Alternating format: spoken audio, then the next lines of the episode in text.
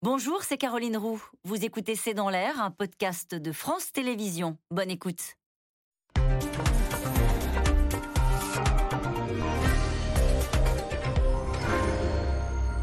Bonsoir, nous attendons vos questions SMS, Internet et réseaux sociaux pour enrichir notre discussion.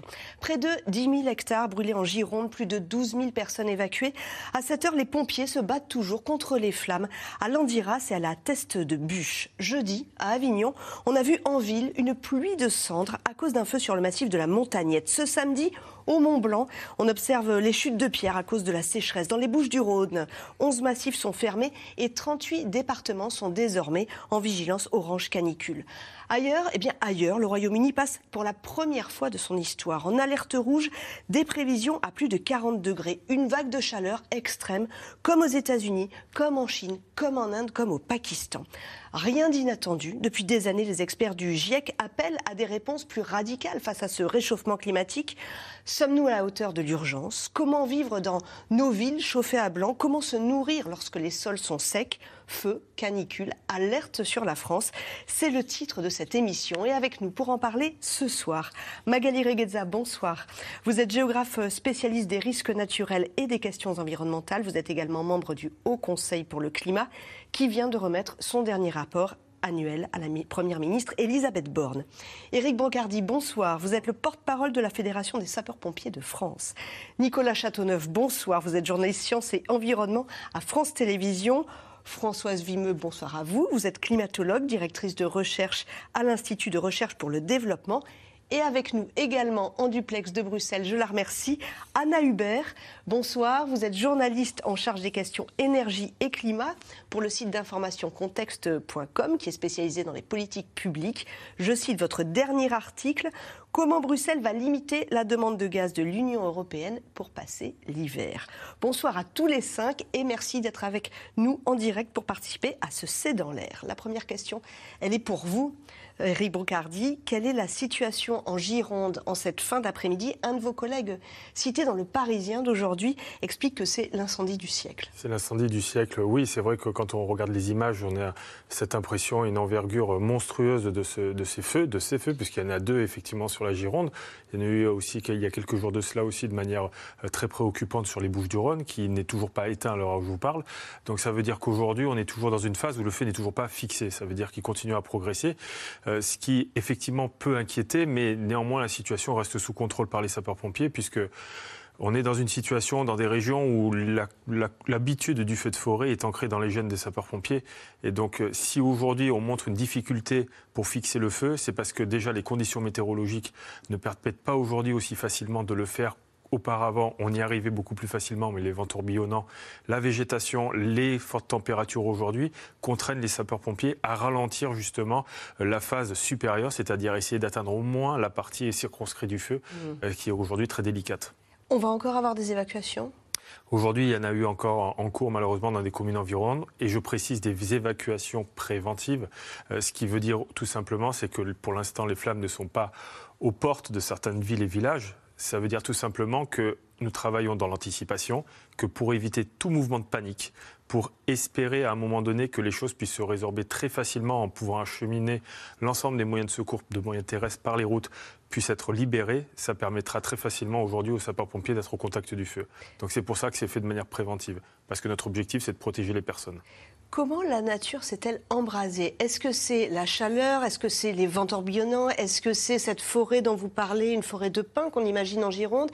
Est-ce que c'est l'action de l'homme? Est-ce que c'est un peu tout ça? Les sapeurs-pompiers aujourd'hui, euh, on les appelait communément les soldats du feu. Aujourd'hui, on, les appelle les soldats du climat parce qu'on constate depuis 3-4 ans aujourd'hui une nette euh, détérioration euh, du climat au regard de toutes les crises naturelles auxquelles les sapeurs-pompiers font face aujourd'hui.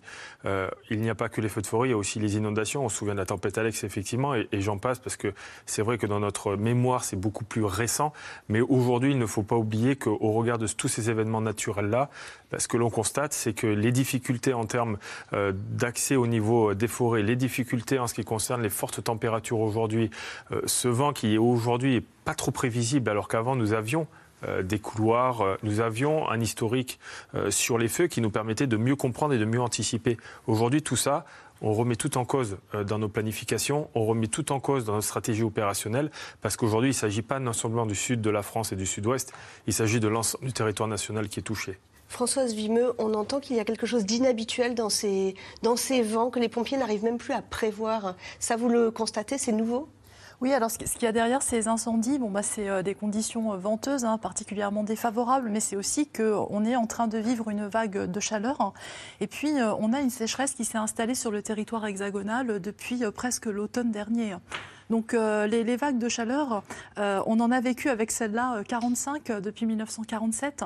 on sait qu'elles vont être plus fréquentes. Hein. Il y en a 21 qui ont eu lieu après 2010. on sait que depuis 2006, si on compte toutes les vagues de chaleur, on en a autant que sur les 60 ans qui ont précédé 2006. 2006. On sait qu'elles vont être plus intenses, donc des températures de plus en plus extrêmes. Hein. On a battu en juin 2019 la, température, enfin record de température absolue plus de 46 degrés euh, dans l'Hérault. Euh, et à chaque fois qu'on augmente en fait la, température de notre atmosphère de 1 degré, eh bien on augmente l'intensité des vagues de chaleur de plus de 1,5 degré. Et puis on sait aussi que le nombre de jours de chaleur augmente par an de manière assez terrifiante. Avant 1990, on avait en moyenne moins de 2 jours de chaleur par an. Aujourd'hui, on en a sur le territoire entre 5 et 10. Et dans les années à venir, les projections montrent qu'on va pouvoir monter jusqu'à 20 jours de, chaleur par an et dans certaines villes, plus de 30 jours. Mmh. Donc là, on a vraiment des conditions extrêmes. Et puis au niveau sécheresse, la première quinzaine euh, du mois de juillet est euh, la période la plus sèche au mois de juillet qu'on ait connue depuis euh, qu'on a des relevés pluviométriques rigoureux. Est-ce que ça veut dire qu'on est en train de s'approcher là de la canicule de 2003 qui reste dans les mémoires parce qu'elle avait tué 70 000 personnes en Europe? Est-ce qu'on est, est, qu'on s'approche de ce seuil-là? C'est une canicule qui va être comparable pour le sud de la France, euh, moins pour euh, le nord, puisqu'on a des températures qui sont restées euh, malgré tout, j'allais dire raisonnables, c'est pas le bon mot, mais qui sont restées en dessous de celles qu'on a eues pour 2003. C'est pas le cas pour le, sud de la France. Hein. On va vers une canicule comparable. Alors elle va être peut-être un peu plus courte. 2003 avait duré deux à trois semaines. Là, en fait, en milieu de semaine prochaine, on devrait voir la fin ou des températures qui diminuent. Milieu de semaine prochaine. Milieu de semaine prochaine. On retient. Magali Reguezza, est-ce que tout cela signifie que nos parents ont connu, par exemple, des étés plus frais que nos enfants ne connaîtront jamais? C'est fini pour eux. Ils ne connaîtront pas un mois de juin, un mois de juin un peu plus frais sans ces températures extrêmes en tout cas, euh, dans les trajectoires actuelles du climat, et si on continue comme ça, et pour l'instant, euh, la, trajectoire, elle est tracée, hein, puisque l'état du climat, c'est vraiment les tonnes de CO2 qu'on ajoute dans l'atmosphère. Donc aujourd'hui, on sait, on est capable de prévoir ce qui se passe. Eh bien non, nos enfants, euh, ils ne connaîtront quasiment plus ces étés frais, ils connaîtront des printemps plus précoces, ils connaîtront des étés plus doux. Peut-être que certaines espèces végétales, ils ne les connaîtront plus. on voit déjà des migrations d'espèces qui peuvent aussi poser à un moment donné des problèmes sur les forêts. Euh, on voit par exemple que d'ici, euh, les prévisions, hein, c'est que d'ici quelques années, il y aura plus de sapins, il y aura plus de. Donc en fait, il y a toute une remontée de la végétation, il y a un bouleversement dans le temps des saisons.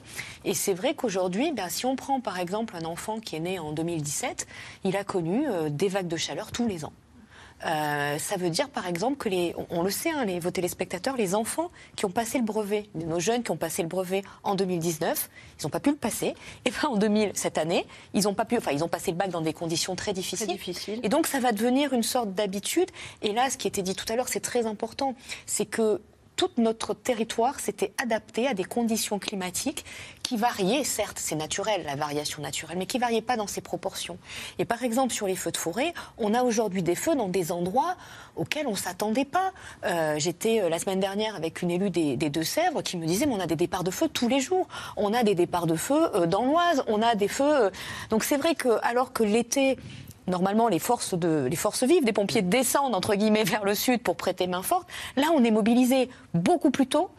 Euh, sur tout le territoire national, sachant qu'en plus, c'est ce qui était dit, hein, il n'y a pas que les canicules, parce que les canicules aussi, il peut y avoir des conséquences sanitaires, mais il va y avoir les inondations, il va y avoir les orages, il va y avoir la foudre, on a eu la grêle. On est en tension. Le, le dispositif de secours est, en tension.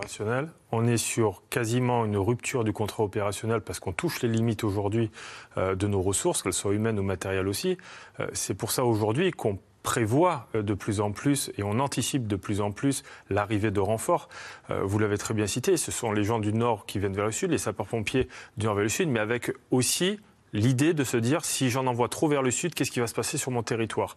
L'idée, c'est aussi de partir sur des nouveaux investissements euh, dans les casernes vis-à-vis des conseils départementaux, mm. qui sont les principaux financeurs, euh, de se dire attention, il va falloir qu'on se réadapte au niveau matériel par rapport à cela. Anna Hubert, je me tourne vers vous qui êtes à Bruxelles. Il y a un mécanisme d'entraide européen lorsqu'il y a des grands incendies oui, tout à fait. Le, mécanisme de coordination de la réaction d'urgence, euh, comme on dit dans le jargon, qui existe depuis 2001 euh, et, qui est principalement activé effectivement en cas d'incendie. Pas seulement, euh, on l'a vu, on l'a activé aussi pour le Covid ou pour certains épisodes d'inondation. Mais effectivement, là, il est, il, est, il est, très sollicité en ce moment. Encore hier, la, la Commission européenne communiquait sur le fait que euh, deux avions grecs avaient été, grâce à ce mécanisme, envoyés dans le sud-ouest de la France. Et effectivement, on se rend compte que c'est euh, peut-être plus intelligent euh, de, lorsque bah, les, feux ne connaissent pas de, frontières, hein, d'avoir une gestion des ressources humaines, matérielles, qui n'est pas uniquement nationale ou locale. Donc c'est tout l'enjeu de ce mécanisme, avoir des équipes qui, qui qui permettent l'allocation, euh, meilleure allocation des, moyens humains et matériels. C'est aussi un dispositif euh, financier puisque la Commission européenne. On ne vous entend plus. Nicolas, Châteauneuf.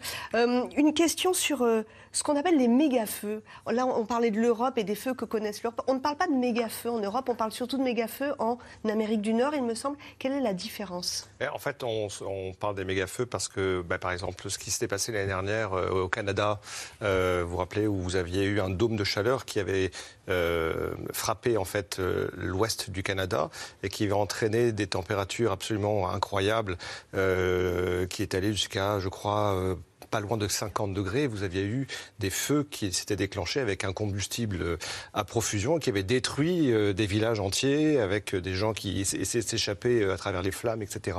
Et ces feux, en fait, provoquent un, engendre du fait, de leur ampleur et du combustible et du type de forêt qui est également à leur disposition, leur propre microclimat, si on peut dire, avec la formation de pyrocumulonimbus qui peuvent eux-mêmes déclencher, par exemple, de la foudre et, euh, démarrer des, feux à d'autres endroits avec des, euh, des, des, braises qui également vont, vont plus loin. Donc ce sont des, on va dire, ces, ces, ces méga feux, ces méga incendies, ce sont des véritables fournaises et du fait de leur euh, étendue, ils sont très compliqués à, essayer Je confirme, euh, Eric Brocardi, le porte-parole de la Fédération. On n'aura pas de cette étendue, mais enfin, regardez ce qui se passe actuellement en Gironde, euh, prouve bien qu'il est en train de se passer quelque chose. C'est-à-dire que le, le, je me rappelle très bien d'être allé également aux États-Unis, par exemple, dans la forêt du Montana, où on m'expliquait, les scientifiques m'expliquaient qu'en fait, euh, ce climat, cette, la rapidité du changement du climat euh, induit également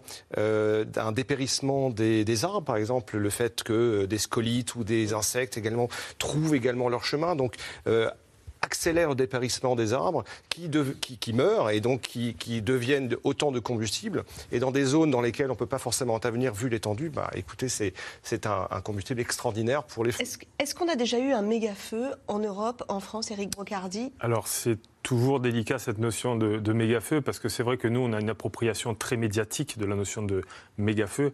Euh, pour autant, ce qui vient d'être décrit sur le plan euh, vraiment de la mécanisme, du mécanisme, on va dire, du, du, méga-feu, c'est exactement celui-ci. C'est-à-dire qu'il va se générer tout seul et va provoquer un microclimat par lui-même et va donner à un moment donné une impression de monstruosité. Mmh. Euh, il ne faut pas confondre cela avec ce qui se passe de manière commune en France, bien que ce que l'on redoute, c'est cela. Et plus ça va, et plus on va commencer à y arriver.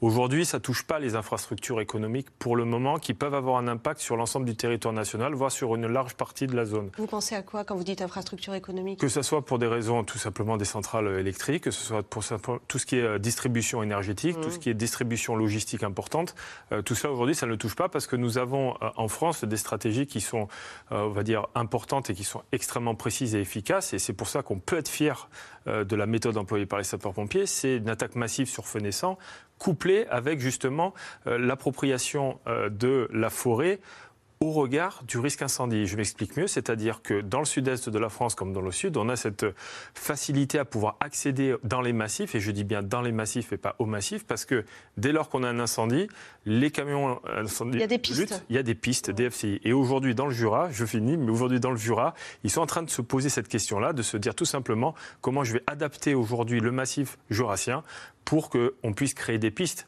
Et ça, aujourd'hui, c'est en pleine réflexion au niveau du Conseil départemental et des sapeurs-pompiers pour justement permettre euh, et d'éviter toutes euh, ces catastrophes. En Gironde et dans les Bouches du Rhône, les incendies se poursuivent alors que de nouvelles journées de forte chaleur avec des records de température sont attendues ce week-end.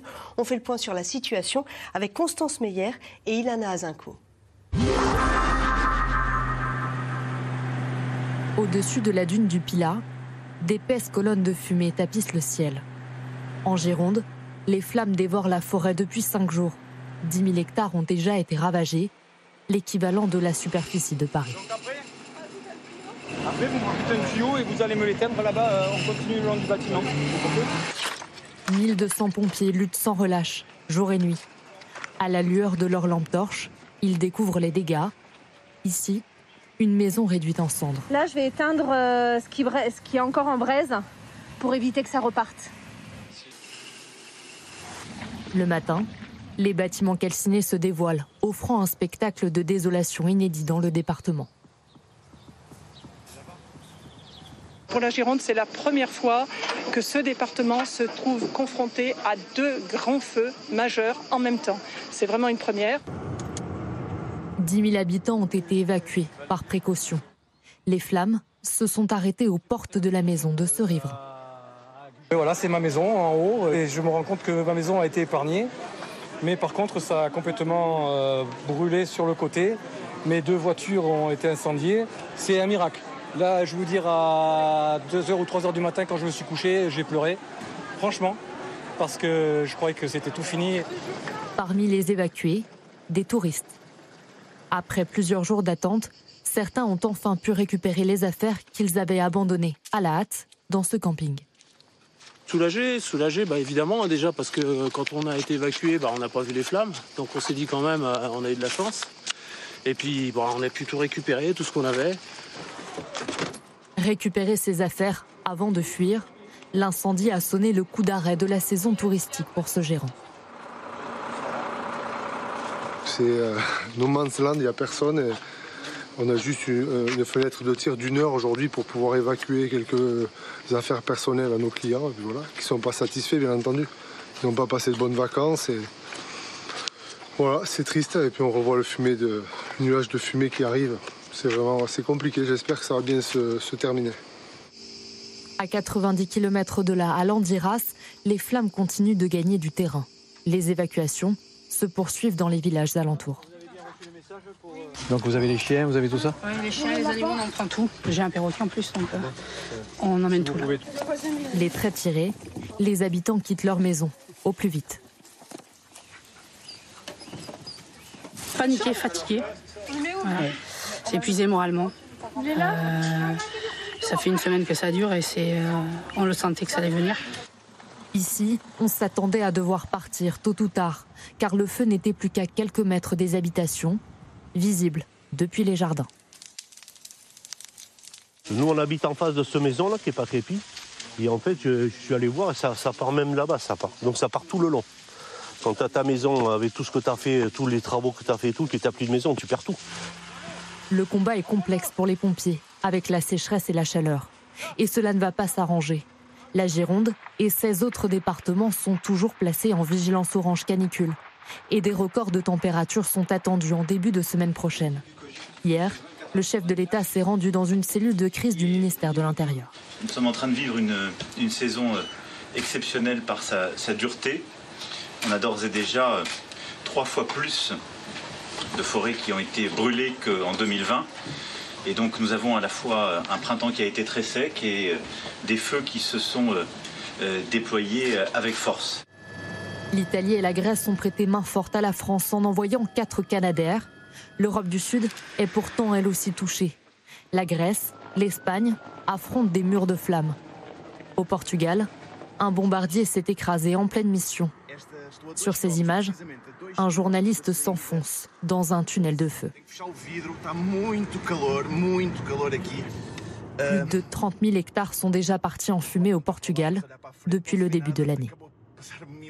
Et cette question de Frédéric dans le Vaucluse, ne commence-t-on pas à appréhender ce que va être notre vie dans les prochaines années à la suite du dérèglement climatique Magali Reguezza Oui, le changement climatique est là. Euh, on le dit depuis plusieurs années. Euh, la Terre s'est réchauffée de 1,1 degré depuis 1900. En France, c'est 1,7. Euh, quand on a publié il y a deux ans le, rapport du Haut Conseil pour le climat, le rapport annuel, on avait proposé une carte qu'on avait travaillé avec Météo France pour dire qu'est-ce qui se passerait sur un scénario vraiment médian. On n'était pas parti sur des scénarios terribles. On respectait les accords de Paris, pour faire simple. Et on arrivait déjà avec ce que disait Françoise, c'est-à-dire des jours importants de canicule. Hein. Paris, 23 jours. Strasbourg, 29, Besançon 32. Euh, quand on arrive à Lyon, on est au-dessus de 36. Ces feux qui remontent vers le nord. Donc effectivement, on est face à des choses qui sont inédite dans cette ampleur-là et dans cette vitesse-là. C'est bien ça qu'il faut rappeler. Il y a une accélération, vous diriez qu'en ce moment, le, le réchauffement, les phénomènes extrêmes, ça y est, ça s'accélère vraiment? En tout cas, pour la... on est en train de le voir dans notre quotidien. Jusqu'à présent, le changement climatique, c'était quelque chose de lointain, c'était une tendance, c'était 2050, 2100. Et là, on se rend compte qu'aujourd'hui, si, si on prend les téléspectateurs, je pense que chaque téléspectateur, en réalité, a déjà été victime, directement ou indirectement, du changement climatique. C'est l'un, la fissure dans sa maison.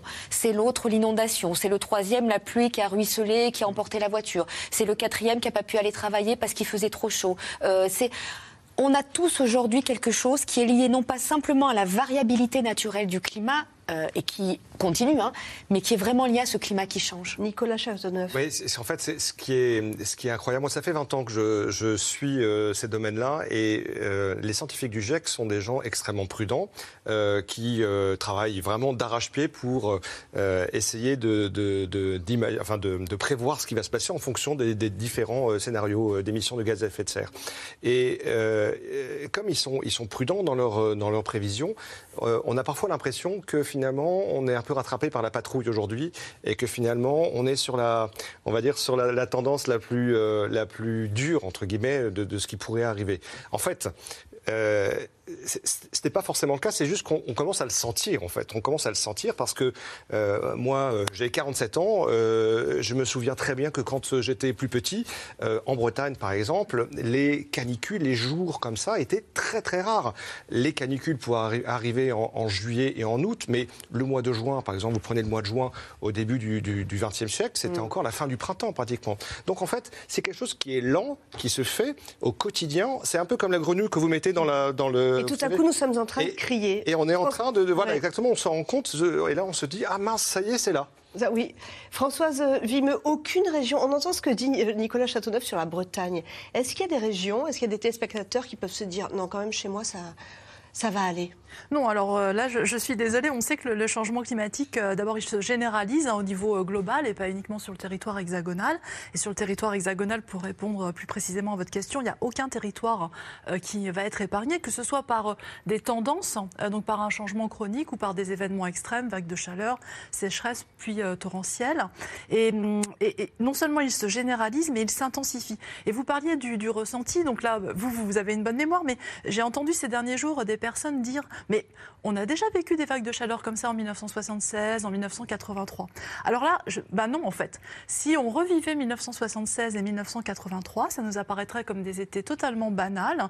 Et si vous prenez la température de ces étés, ça correspond à la température moyenne des étés entre 2011 et 2020. Et donc en fait, ça nous paraissait des étés extrêmes. Aujourd'hui, ce n'est plus des étés extrêmes. Mm. Et 2003, qui nous paraissait un été extrême, nous paraîtra un été normal en 2050. Voilà, donc ce qui était euh, extrême devient la norme. Et, tout le monde, je crois, n'a pas le, ressenti, en fait, euh, de, l'intensification de, ces vagues de chaleur.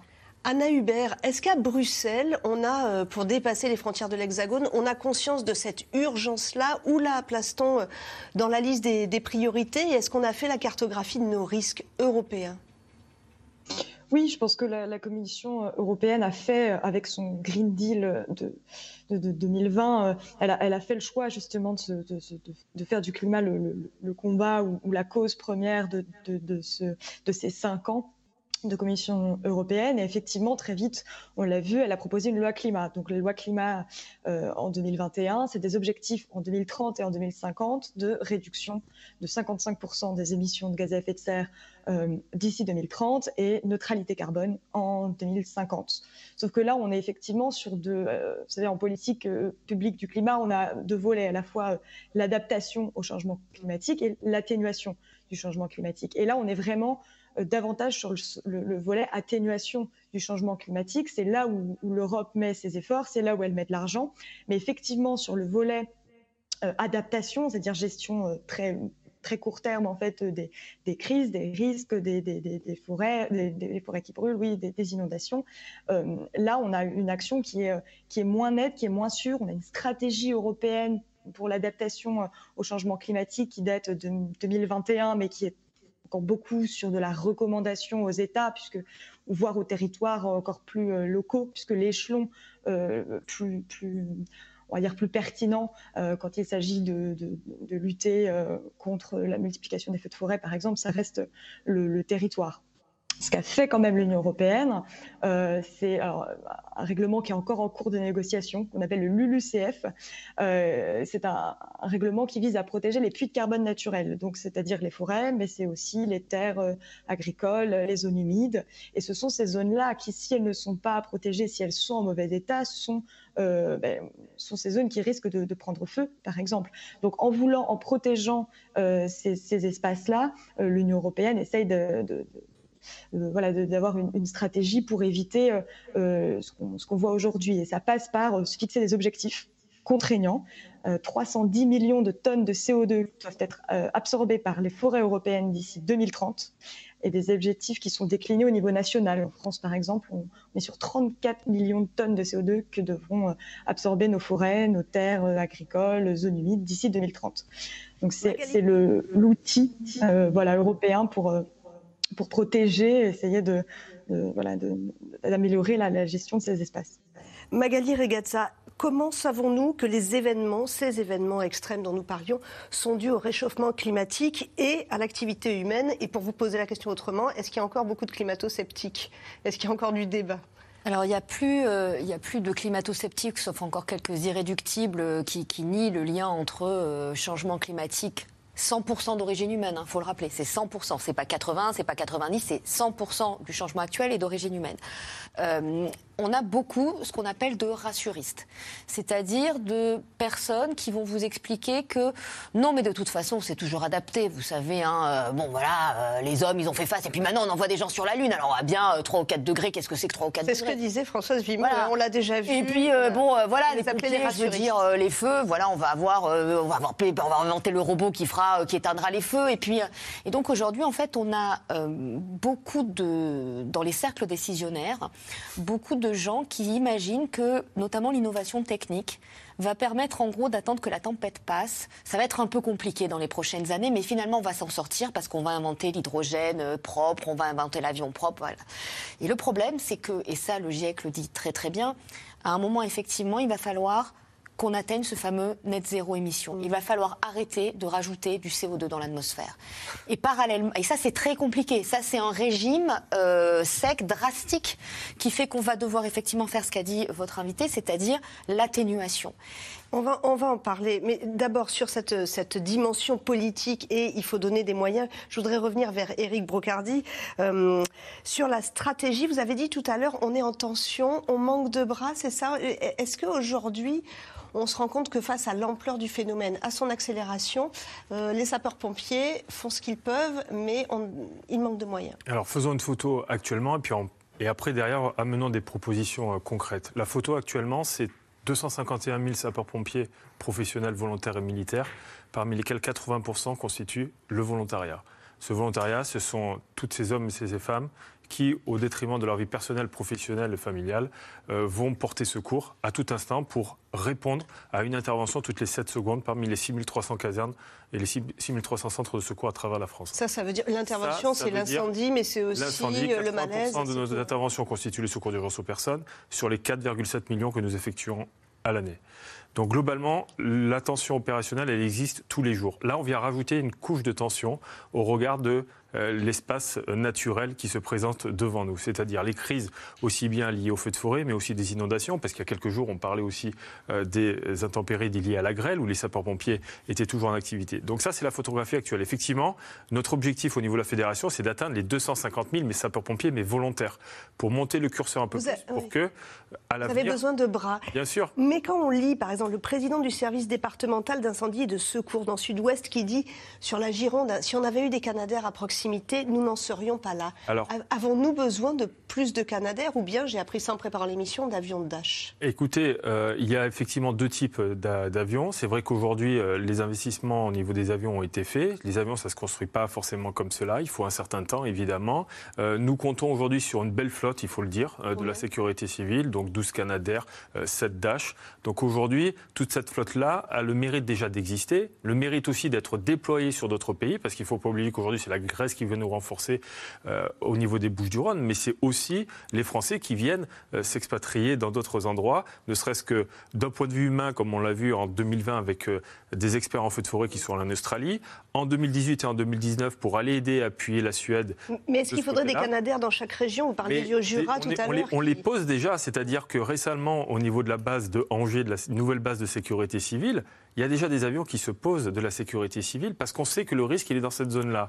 Donc aujourd'hui, ce que l'on veut et ce que l'on souhaite, c'est qu'il y ait une prise de conscience globale autour d'un projet, d'une véritable proposition, qui est la création d'un secrétariat d'État à la protection civile. Si aujourd'hui, ce sont euh, toutes ces crises naturelles qui viennent nous impacter le territoire, elles impactent surtout l'attitude du citoyen, qui pour les sapeurs-pompiers, aujourd'hui, le meilleur des alliés, si demain, eh ben, ils ont une véritable volonté de pouvoir faire quelque chose par rapport à leur propre protection.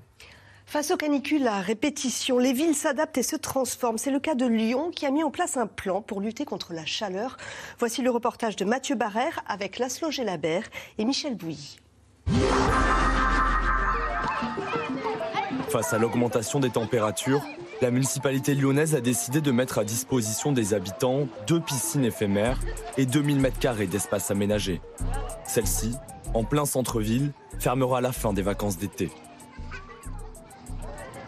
Tiffany est aujourd'hui venue en famille pour fuir la chaleur de son appartement. Le reste de l'après-midi, on peut des fois rester enfermé dans l'appartement, euh, fermer les volets, euh, pas avoir la lumière du jour pour essayer d'être frais. Donc euh, non, la fin d'après-midi, c'est quand même agréable. Avec six piscines pour plus de 500 000 habitants en temps normal, la mise en place de cette solution temporaire répond à une attente de la population, mais elle a un coût, 500 000 euros par piscine éphémère. Avec le béton de la ville, c'est vrai qu'il fait très très vite chaud. À Lyon, en plus, on est vraiment dans une cuvette, donc il y a peu d'air. Euh, donc on va forcément chercher les parcs. Euh, plus il y aura d'activités dans les parcs, plus les gens seront dans les parcs. Et je pense que si, la ville peut aussi euh, évidemment aller vers le vert, ça ira de toute façon mieux pour les chaleurs à venir, parce qu'il ne fait pas si chaud partout dans France. Hein. Et particulièrement ici, effectivement, on en souffre beaucoup ici. Depuis trois ans déjà, la ville de Lyon s'adapte au réchauffement climatique.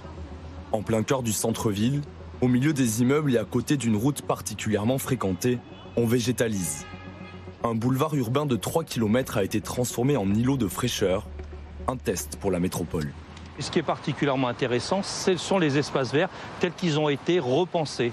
On est là sur un ancien alignement de, platanes qui était déjà existant, où on a replanté la strate basse et les couvre-sols. Ça, c'est quelque chose de très important pour, euh, pour vraiment cette impression de fraîcheur, qui est plus qu'une impression, on peut, la, on peut la mesurer. Et pour effectuer cette mesure, la ville a installé des capteurs là-haut, dans les arbres, et le résultat est plutôt satisfaisant. Alors voilà, donc on a les capteurs qui sont ici. Donc on a une station météo qui enregistre la température. Sur cette rue-là, avec les mesures qu'on a, on est capable de vous dire qu'il y a une, différence de 10 degrés en, ressenti, ce qui est énorme. C'est bien plus sur une rue qui ne serait pas plantée du tout. En plus des arbres, il y a un secret. Il faut descendre sous terre pour le découvrir. Les anciennes fondations de la route servent désormais de bassin de récupération d'eau pluviale, 100 000 litres qui alimentent un système d'irrigation des arbres.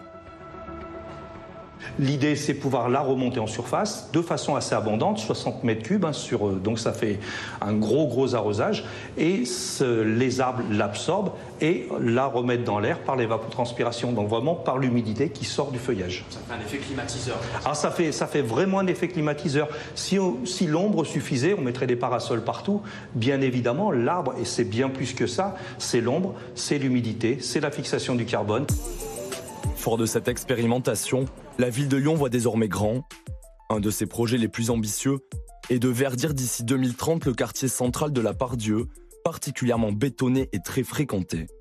Ici, on crée la métropole de demain en s'inspirant des villes du sud de l'Europe concernées depuis plusieurs années par d'importants épisodes caniculaires.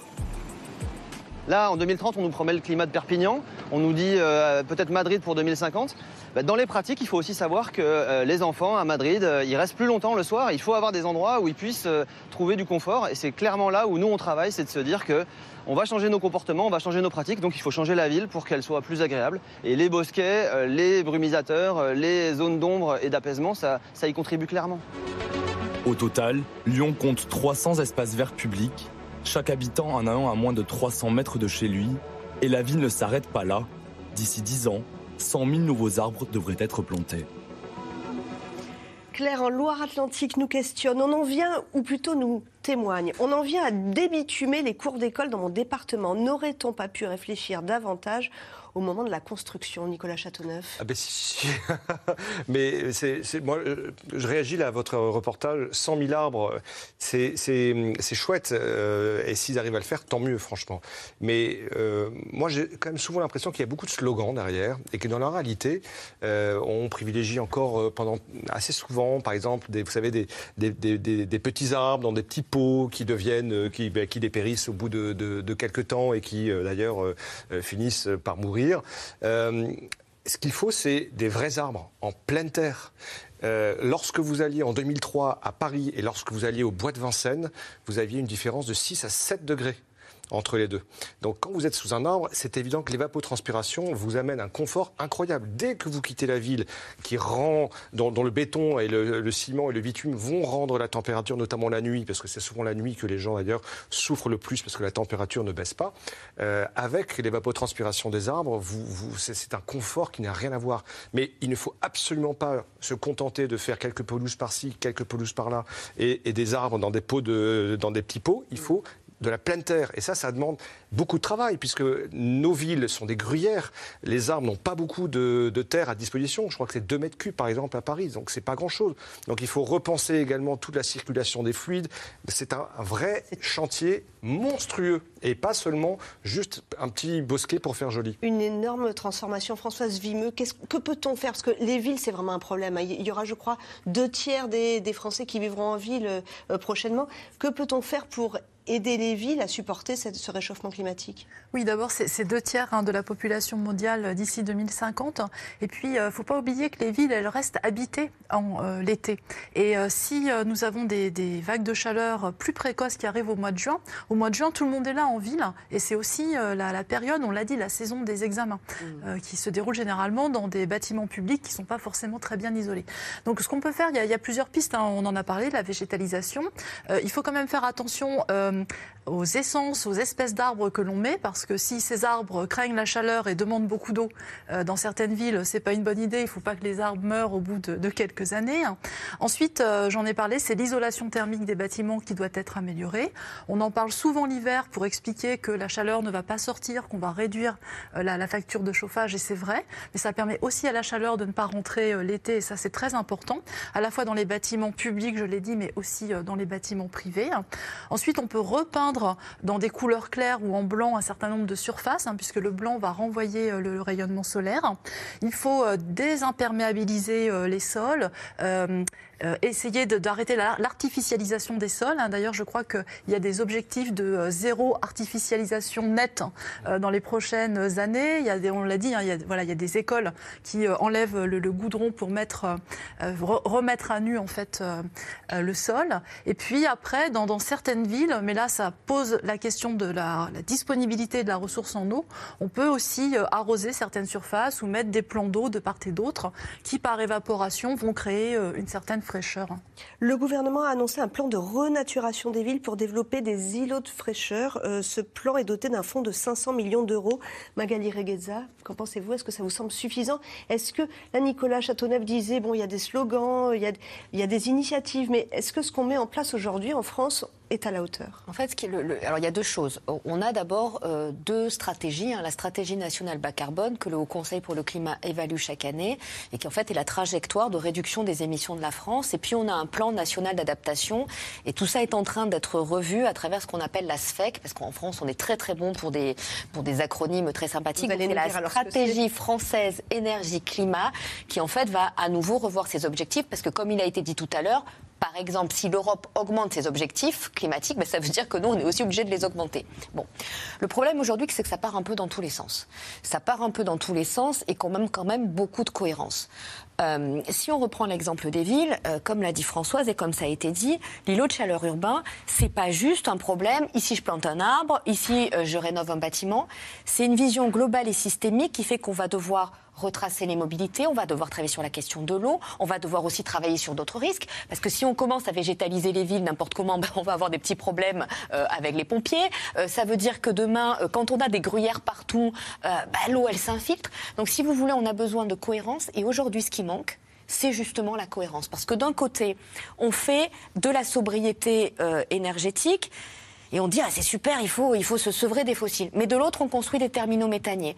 Euh, D'un côté, on nous dit, oh là là là là, alors il faut réduire la consommation. Hein. Mais de l'autre, passer de 130 à 110 sur l'autoroute, mais alors là, c'est c'est vraiment le sacrifice et la, la mesure la plus liberticide qui soit au monde. Et donc, si vous voulez, aujourd'hui, le problème qu'on a, c'est qu'on a besoin de remettre tout le monde à sa place. On a besoin d'un État qui Une donne... planification écologique, c'est ça que vous êtes en train Oui, mais pas que. C'est-à-dire que là aussi, l'État doit être dans son rôle, les territoires dans son rôle. On a l'impression aujourd'hui qu'en gros, les territoires font la planification nationale. Non, les territoires, ils ont leurs ressources, ils ont leurs besoins. Et puis, il y a besoin d'un arbitre, il y a besoin d'un chef d'orchestre. Et donc, chacun doit être à son bon niveau parce que sinon, tout va se contredire. Une question, Éric Brocardi, une question, euh, une parenthèse presque. Lorsque des gens aujourd'hui vous disent j'ai chaud, je suis en ville, j'étouffe, que disent les pompiers? Il n'y a pas de clim? Ou alors peut-être que justement il faudra arrêter avec cette clim? Vous dites quoi? Bah, déjà, on Est-ce que vous avez constate beaucoup d'appels on, a, on, est, on est en première ligne face euh, à ce qu'on constate. hein, c'est des, des problèmes sanitaires, quels qu'ils soient, que ce soit dû au Covid de manière majeure, que ce soit aussi euh, lié à la canicule, parce que nous allons récupérer et aller au- au- aux soins des, des gens directement pour permettre à un moment donné de leur apporter soit une solution euh, d'évacuation directement vers les urgences, euh, soit tout simplement euh, d'être les yeux euh, qui vont permettre à un moment donné de donner les bonnes orientations aux médecins régulateurs ou autres. Mais aujourd'hui, face à tous ces constats-là, ce que l'on dit, c'est euh, l'interconnexion déjà entre les gens eux-mêmes. C'est-à-dire de mieux se préparer à ce genre de situation et à ce genre de, de canicule qui, qui est aujourd'hui de plus en plus prégnant. Donc c'est ce qu'on disait tout à l'heure, c'est-à-dire que si on donne les moyens et qu'on inculque dès le plus jeune âge à, à s'habituer à ce genre d'événement, automatiquement, euh, quel que soit le citoyen, va pouvoir mieux prendre en compte, ne serait-ce que sa famille, ne serait-ce que ses proches et ne serait-ce qu'aussi l'adaptation de son habitat. Tout à l'heure, on, on voyait une image à la télé qui était flagrante où on dit j'ai eu de la chance, ma maison a été sauvée. Mais pourquoi elle a été sauvée? C'est parce qu'il a eu l'intelligence de créer une zone pyro-résistante autour de chez lui et sa maison a été sauvée. Résistante au feu. oui. Exactement. Donc aujourd'hui, la canicule face à cela, euh, créer, je- on va dire, déjà une bulle familiale autour pour prendre soin de ses proches et ne pas les laisser à l'abandon, de les contacter régulièrement, d'avoir systématiquement des modes de réflexe, il faut que ça rentre dans le commun des mortels au niveau de leur habitude à avoir, comme on a aujourd'hui l'habitude en termes d'écologie. Donc, premier levier, l'adaptation dans les villes. Deuxième levier, si j'ai bien compris, c'est la baisse, enfin, la baisse euh, des émissions de gaz à, à effet de serre. Françoise Vimeux, est-ce qu'il est encore temps? Il y a peut-être des gens qui se disent non mais c'est trop tard, de toute façon, voilà, euh, euh, on ne peut plus rien faire. On peut arrêter cet emballement? Alors, en fait, euh, il n'est absolument pas trop tard et euh, on peut euh, stabiliser le réchauffement climatique encore à 1,5 degré pourvu que nos émissions de gaz à effet de serre diminuent dès maintenant drastiquement de manière soutenue dans, le temps. Hein, donc, le, rapport du GIEC, le troisième volet du rapport du GIEC qui s'est intéressé en fait à la réduction des émissions de gaz à effet de serre dit qu'il faut d'ici euh, 2030 diminuer de l'ordre de 40% pour euh, rester euh, euh, en dessous de la barre des 1,5 degrés. C'est toujours des diminutions par rapport à 1990. Donc c'est encore possible. Et la bonne nouvelle, c'est que si on diminue drastiquement nos émissions de gaz à effet de serre très rapidement, la concentration de dioxyde de carbone dans l'atmosphère euh, va se stabiliser, va commencer à diminuer. Et au bout de 20 à 30 ans, on va stabiliser la température. Vous êtes en train de nous dire qu'on peut encore faire quelque chose pour nos enfants Oui, et puis il n'y a pas de date fatidique. J'ai entendu, on n'a on a plus que 3 ans, on n'a plus que 2 ans et demi. Non, non, non. Toute tonne euh, de dioxyde de carbone économisée qui n'est pas mise dans l'atmosphère, c'est une tonne de gagné. Et peut-être on n'arrivera pas à stabiliser à 1,5, mais on stabilisera à 1,6, 1,7, 1,8, voire 2. Et chaque dixième de degré compte. Donc c'est absolument pas trop tard, quel que soit le, degré de réchauffement auquel on arrivera. On peut le stabiliser rapidement. Anna Hubert, à Bruxelles, c'est là aussi d'où vient le signal hein, sur la, baisse des émissions de gaz à effet de serre. Vous avez parlé du pacte vert, le Green Deal. Quels sont les grands leviers euh, que Bruxelles compte actionner et demander aux États membres d'actionner? Ben justement, dans le pacte vert, vous avez un levier euh, bâtiment dont on parlait tout à l'heure, euh, euh, avec des, nouvelles normes, des nouvelles consignes pour que les bâtiments qui émettent près de, qui consomment près de 40% de l'énergie en, Europe réduisent leur consommation. les forêts, j'en parlais tout à l'heure avec le règlement LULUCF pour, qu'ils, que ces, ces, espaces verts absorbent le CO2. Puis vous avez aussi les voitures, enfin des voitures thermiques en 2035. En tout cas, c'est ce qui est en train de se, dessiner. on, attend l'accord final euh, en fin d'année. Et puis, euh, euh, oui, le marché du carbone aussi au niveau européen, un marché du carbone qui permet aux entreprises, aux industries les plus énergivores bah, de payer non seulement les entreprises européennes, mais maintenant avec cette fameuse taxe carbone aux frontières qu'on aimerait instaurer au plus vite, hein, ce qu'aimerait la Commission européenne, eh bien, toutes les, les, importations de produits qui consomment beaucoup de CO2, qui ont consommé beaucoup de CO2 pour leur production, vont elles aussi devoir payer euh, le, le juste prix, le prix du, prix du carbone importé. Une nouvelle vague de chaleur, nous, venons d'en parler, et cette sécheresse qui est là depuis euh, plusieurs mois dans certaines régions de France, c'est même la guerre de l'eau. D'un côté, les agriculteurs et leurs projets de réserve gigantesques, des bassines qui doivent permettre d'irriguer les cultures, et puis de l'autre, des militants écologistes qui dénoncent une menace pour l'écosystème et les nappes phréatiques. Théo Manval, avec Stéphane Lopez et Ilana Azinko, se sont rendus dans le Marais Poitevin. Le Marais Poitevin et ses canaux, théâtre bucolique d'une guerre de l'eau. À deux pas sur des centaines d'hectares, la sécheresse frappe les champs. Interdiction d'irriguer depuis le printemps. À l'heure des moissons, Thierry Boucard grimace. Cette année, en blé, on va faire la moitié du rendement habituel. Quoi. Depuis le mois d'avril, hein, il a très peu plu. Euh. si on ne compense pas avec de l'irrigation, ben, on récolte pas grand-chose, c'est tout. Pourtant, comme d'autres de ses confrères, il avait pris les devants en construisant cette immense réserve de 220 000 mètres cubes. Le principe, pomper dans la nappe phréatique l'hiver quand il pleut pour pouvoir irriguer l'été sans assécher la nappe en période de restriction. Mais voilà, en septembre dernier... Elle a été détruite par euh, une bande de vandales. La justice a finalement déclaré la réserve illégale après un recours d'associations écologistes et des activistes sont venus découper la bâche en pleine nuit. C'est quasi physique, oui, on en a maintenant, on a peur pour notre matériel. Euh, pourquoi pas, ils, vont s'en prendre aux enrouleurs, aux tracteurs. On ne sait pas où ça peut s'arrêter. Une guerre de l'eau qui inquiète Thierry Boucard pour la survie des petites exploitations, avec des conséquences plus larges pour la population. Aujourd'hui, vu la situation internationale, euh, on nous parle de sécurité alimentaire. Euh, on ne pourra pas la maintenir, c'est pas possible. La sécurité sans eau, on ne peut pas produire. Cette année, si on a un gros problème, euh, c'est pas l'Ukraine qui va nous nourrir. Comment on fait? Une question de plus en plus brûlante, car 16 nouvelles réserves comme celle-ci doivent voir le jour d'ici 3 ans, autorisées cette fois. Coût total 60 millions d'euros, dont 70% d'argent public. Et ça ne passe pas du tout auprès d'une partie de la population qui défend son marais bec et ongle. On constate déjà sur ce territoire que depuis que l'irrigation s'est développée, on a une multiplication des assecs euh, estivaux euh, et des situations problématiques en été. Tout un pan de la biodiversité qui s'est écroulé ces 15 dernières années. Ça, j'en témoigne assez souvent, mais j'ai connu une enfance où le marais couassait de, de partout. Et aujourd'hui, je suis content quand une fois dans la saison, je croise une grenouille verte, qui est l'espèce la plus banale euh, ici. La crainte des défenseurs de l'environnement, que les nappes vidées l'hiver ne puissent plus alimenter le marais Alors ils manifestent sans relâche depuis des mois. Ça, c'est quand on envahit le chantier au mois de septembre. Et promettent de bloquer tout futur projet physiquement. On est rentré dans une phase où, après quatre ans de lutte, on a utilisé euh, tous les moyens possibles imaginables pour résister, que ce soit les recours juridiques, euh, avec toute forme de, de manifestations festives, familiales, etc. En, dépit de tout ça, euh, ben, l'État reste sourd à nos revendications. Aujourd'hui, on pose un ultimatum à l'État.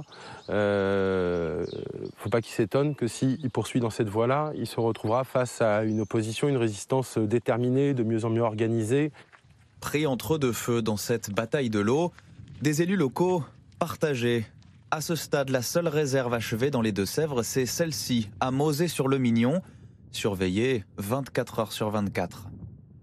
Nous avons installé en termes de sécurité donc euh, des caméras qui sont au-dessus de nous. Nous avons aussi sur la, barrière euh, définitive de, de, la réserve des systèmes anti-intrusion, donc qui détectent les mouvements euh, de personnes, voilà, et qui a fonctionné quand vous êtes rentré sur la réserve. C'est le maire qui a signé le permis de construire, malgré un climat de tension et une préoccupation, le remplissage du château d'eau de sa commune, qui assure l'eau potable, puisée dans la même nappe phréatique. Notre économie tient dans le monde agricole. Si ce monde agricole n'a pas les moyens de pouvoir continuer sa mission, il s'écroule. Qu'est-ce qui prend la relève derrière? Telle est la question. Euh, maintenant, le, les réserves en elles-mêmes, il faut qu'elles soient contrôlées et qu'elles soient raisonnées.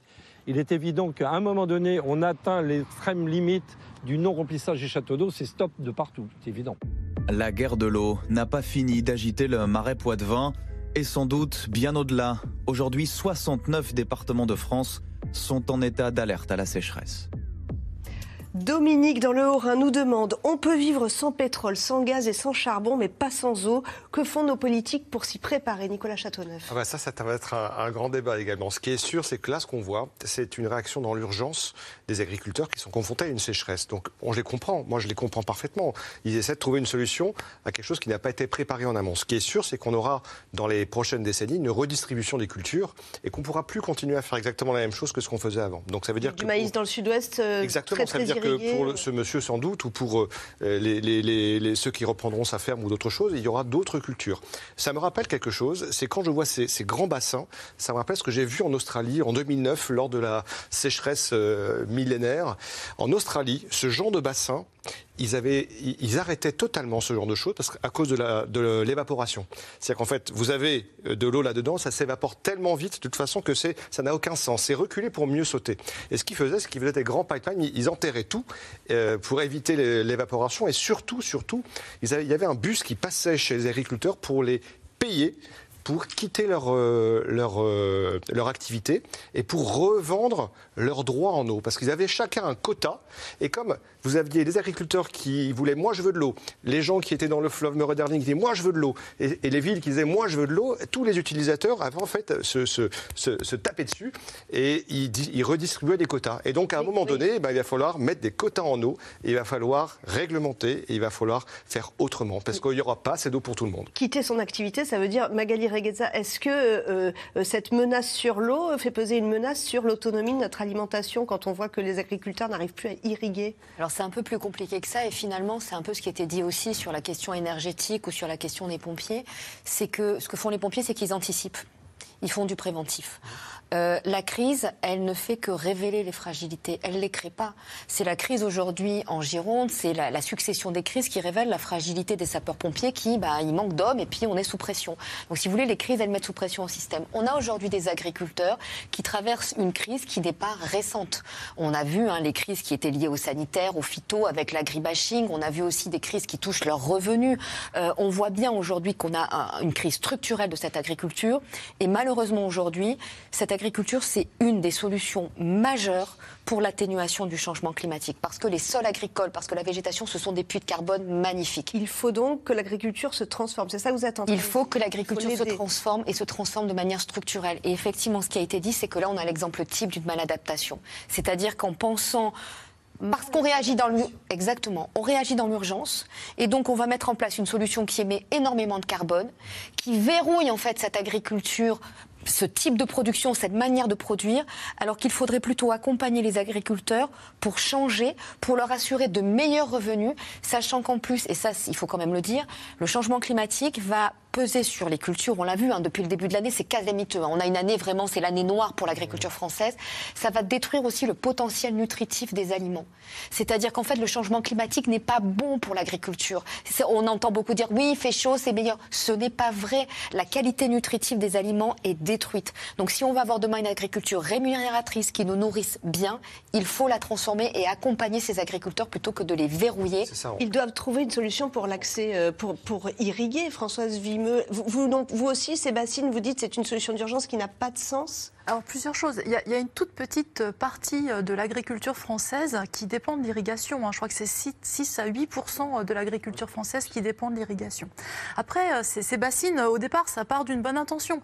C'est de dire, voilà, au lieu d'avoir tous besoin d'eau pendant l'été, ce qu'on va faire, c'est qu'on va étaler notre besoin, on va pomper l'hiver quand les nappes se rechargent, et comme ça, on sera moins demandeur l'été. Donc ça part d'une bonne idée, mais ça, ça pourrait être raisonnable à climat constant. Ce n'est pas le cas. On va avoir un climat qui se réchauffe, on va avoir des sécheresses de, plus en plus présentes sur le territoire français. Donc la demande en eau va être de plus en plus importante. Ça veut dire que les stockages vont augmenter, vont augmenter. Et c'est pas c'est pas la bonne solution. On l'a dit, c'est une solution à court terme. En plus, cette eau, vous l'enlevez du système naturel, vous l'enlevez des nappes phréatiques. Elle ne retourne pas ni dans les rivières ni dans la mer, qui ont besoin d'apports d'eau douce pour euh, la biologie marine, par exemple. Il y a le problème de l'évaporation qui a été dit.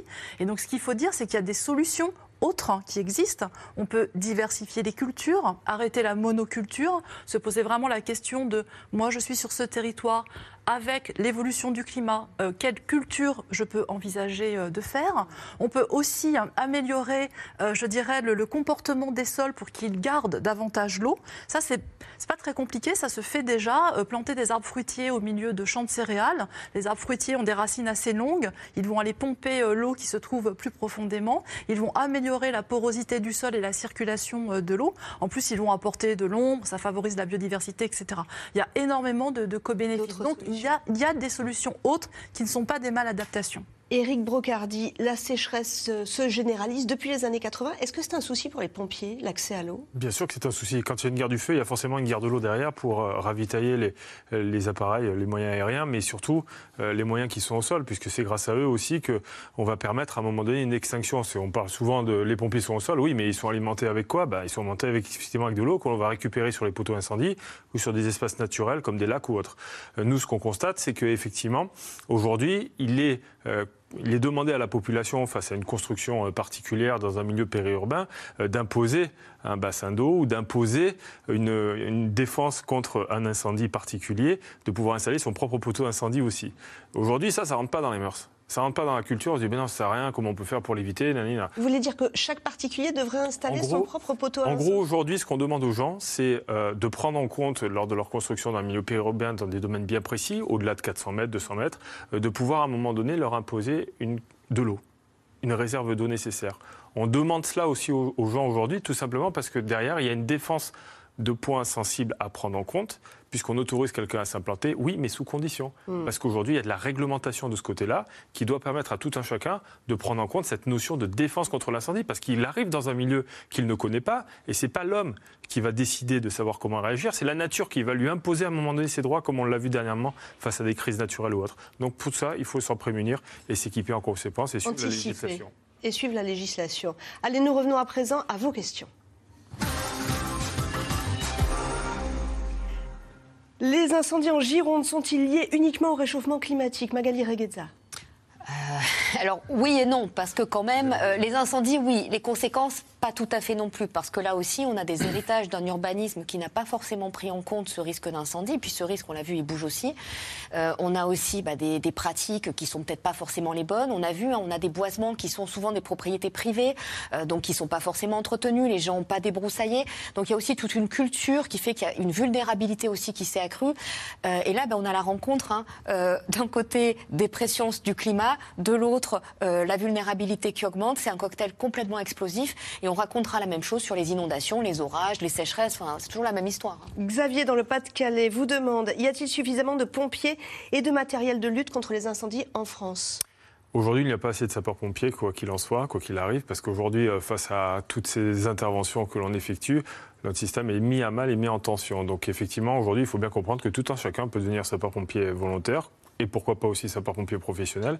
Et aujourd'hui, on a besoin de tout le monde, qu'on soit grand, petit, euh, qu'on ait une grande, grande carrière ou pas. volontaire. On a de plus en plus de filles chez nous, on a aujourd'hui 19%, euh, ce qui est dans une comparaison exceptionnelle. Donc voilà, aujourd'hui, tout le monde s'est adapté, que ce soit les tenues même des sapeurs-pompiers sont adaptées aux filles, les locaux aussi sont adaptés. Voilà, c'est fait partie aujourd'hui, on va dire peut-être d'un devoir même quasiment, que l'on pourrait inculquer dès le plus jeune âge au collège pour savoir comment je rentre jeune sapeur-pompier, comment je peux devenir sapeur-pompier volontaire et avoir déjà un sens à sa vie en ce qui concerne le don de soi vis-à-vis des autres. Il manque 50 000 bras, c'est ça, hein, si j'ai un Il manque ouais, 60 000 si on veut être précis. 60 000. Voilà, c'est par rapport à notre- objectif. Anna Hubert à Bruxelles. Avec la guerre et les pénuries, est-ce le bon moment pour un virage écologique? Oui, on voit des, des centra- des centrales à charbon euh, qui rouvrent ou qui sont prolongées, et peut-être même à Saint-Avold en France. Oui, l'Europe est dans un véritable euh, grand écart. euh, alors que les ministres sont en train, euh, bah, les ministres européens de l'environnement étaient en train, fin juin, de, de valider ce grand plan climat, ce, Green Deal. Et ben, en- les mêmes, les mêmes signaient des décrets de, rouverture, certes temporelle, temporaire, pardon, des centrales à charbon. Alors, il y a plusieurs études qui montrent, qui t'en a montré que l'impact, si ces réouvertures de centrales est temporaire, l'impact n'est que de 1 1,5% d'émissions euh, de, gaz à effet de serre en plus par an. Ça reste à voir. En fait, je, crois, et ce que tout le monde euh, se dit ici, c'est que, que tout, tout dépendra de la durée euh, de, ce retour du charbon sur le devant de la scène. Quoi. Françoise Vimeux, croyez-vous que le climat de la Bretagne pourrait cesser d'être océanique? Nous demande Alice dans le Finistère. Alors, euh, ce qu'on sait, c'est que euh, on a un mouvement euh, vers le nord, en fait. hein, euh, et le, dernier rapport du Conseil pour le climat le, rappelait. hein, il y avait une carte où on voyait en fait les, les villes bouger virtuellement. hein. Et, donc, en fait, par exemple, je crois que le, climat qu'on avait à, Rennes, maintenant, on le retrouve à Lille, et comme ça, tout, le monde remonte. Donc, c'est- pas tant quand on parle de climat océanique, le fait que les masses d'air humides nous arrivent de l'ouest, ça, ça, ça va continuer. C'est-à-dire, les situations météorologiques ne vont pas être inédites, ne vont pas être nouvelles, mais le- leurs conséquences euh, vont être beaucoup plus graves pour nous, euh, que ce soit en termes de chaleur ou en termes d'humidité. Mais on a effectivement une remontée vers le nord euh, des climats, des biomes, etc. Et donc, bah, les Donc forêts Alice dans le Finistère, elle va voir quand même le, le climat changer. Elle va le voir sur un temps, euh, alors pas, pas demain, hein, euh, peut-être pas non plus l'année prochaine, mais sur le temps du climat, qui est une moyenne sur plusieurs décennies. Oui, ça remonte. On lui conseille quand même de rester dans le Finistère. Ce Oui. sera sans doute un peu plus agréable dans le Finistère ou en Normandie, par exemple, que euh, dans d'autres régions de France. On pense, euh, par exemple, sur le pourtour méditerranéen où en été, ça va peut-être va commencer monter. à chauffer un peu. oui. Bien que j'ai entendu que tous les phénomènes extrêmes peuvent arriver partout en France. hein, si- Magali Reguezza, combien de temps pour régénérer une forêt après un incendie? Ah, ça dépend de la forêt et puis ça dépend aussi de euh, comment ça a brûlé, ça dépend de plein de facteurs. Et notamment, on sait, alors il y a- il y a un point intéressant, c'est que par le passé, on replantait. Et là, on s'est rendu compte qu'il fallait pas replanter n'importe comment, sachant plus que maintenant, la forêt, c'est un puits de carbone, mais c'est aussi une filière bois. Euh, et ça, ce ce travail, euh, je pense, avec les pompiers, on a maintenant beaucoup de, de retours d'expérience, euh, notamment en Australie, notamment au Canada, qui permettent de savoir comment on replante, où on replante, quelles essences on replante. Euh, il y a eu des abominations euh, pour les pompiers quand on a planté des, des monospécifiques en résineuse, c'était pas forcément une super idée. Comment créer une zone de résistance autour de sa maison? Une bande de 50 mètres autour de sa maison, déjà, c'est largement suffisant. Bande de 50 mètres, vous voulez dire sablé, sans rien Pas sablé, mais déjà une végétation zone pyro-résistante, c'est tout simplement bien tondre sa, sa pelouse au- autour, enfin débroussailler correctement, éviter que les branches des arbres euh, touchent les toitures. Et puis on est euh, souvent dans le sud-est et dans le sud, euh, de manière générale, touchés par les incendies. Euh, les toitures sont avec des tuiles provençales. À l'intérieur, vous avez des aiguilles de pin qui viennent euh, se stocker pendant un moment. L'idéal, c'est aussi de nettoyer sa maison, aussi bien dessus qu'aux alentours et qu'à l'extérieur aussi, parce qu'aujourd'hui, bah voilà, tout dépend de, de cette zone-là qui va permettre, comme on l'a vu tout à l'heure, euh, de pouvoir résister aux flammes et de préserver son bien. Ces épisodes de chaleur vont-ils être plus fréquents ou seulement s'intensifier, Françoise Vimeux Alors, ils, ils vont être euh, plus fréquents, on en a parlé euh, tout à l'heure. Euh, ils vont aussi s'intensifier. Ce qui est important de rappeler, c'est que euh, les événements extrêmes, euh, leur intensification n'est pas proportionnelle au degré de réchauffement. En fait, ils s'intensifient beaucoup plus fortement. Et euh, c'est ce que je disais tout à l'heure, lorsque l'on a euh, un degré de réchauffement planétaire, on a des températures maximales qui vont finalement augmenter dans une fourchette de 1,5 voire 3 degrés pour le pire. Et donc, ces événements extrêmes, par exemple pour les vagues de chaleur, ils peuvent être aussi plus longs euh, donc la, durée va, augmenter, ça, ça a un impact sur les écosystèmes et sur notre santé. Mm. Et puis, euh, ils peuvent arriver à des saisons où on n'avait pas l'habitude de les voir euh, auparavant, que ce soit les vagues de chaleur ou que ce soit les pluies torrentielles. Verrons-nous des réfugiés climatiques sur le territoire français se déplacer du sud, Nicolas Châteauneuf, vers le nord bah, Oui, c'est sans doute une, grande, vraie question. Bah, regardez, vous avez déjà euh, toutes les, petites îles de, du, de l'océan Indien, par exemple, euh, qui sont déjà bien touchées par le réchauffement climatique. Aux Maldives, euh, dont le point culminant est de 1 mètre, 1 mètre 50, ils sont obligés de construire, de surélever des îles pour essayer de résister notamment à l'élévation du niveau des, mers. Et puis vous avez une partie notamment euh, de, pays, euh, toute la péninsule arabique, euh, le Moyen-Orient, mm. et puis l'Afrique, l'Afrique sahélienne, etc. Euh, oui, ce sont des, des, régions euh, qui sont en plus, qui cumulent à la fois, vous savez, les, crises climatiques, elles engendrent des crises sociales qui Merci. elles-mêmes. Euh, Merci à vous. Merci à vous. Voilà. Nicolas Châteauneuf, c'est la fin de cette émission. Vous pouvez retrouver C'est dans l'air quand vous voulez en podcast et en replay sur les plateformes et sur francetv.fr. Lundi, c'est Axel de Tarlet que vous retrouverez à 17h45 pour un nouveau C'est dans l'air. C'était C'est dans l'air, un podcast de France Télévisions. Alors s'il vous a plu, n'hésitez pas à vous abonner. Vous pouvez également retrouver les replays de C'est dans l'air en vidéo sur France.tv.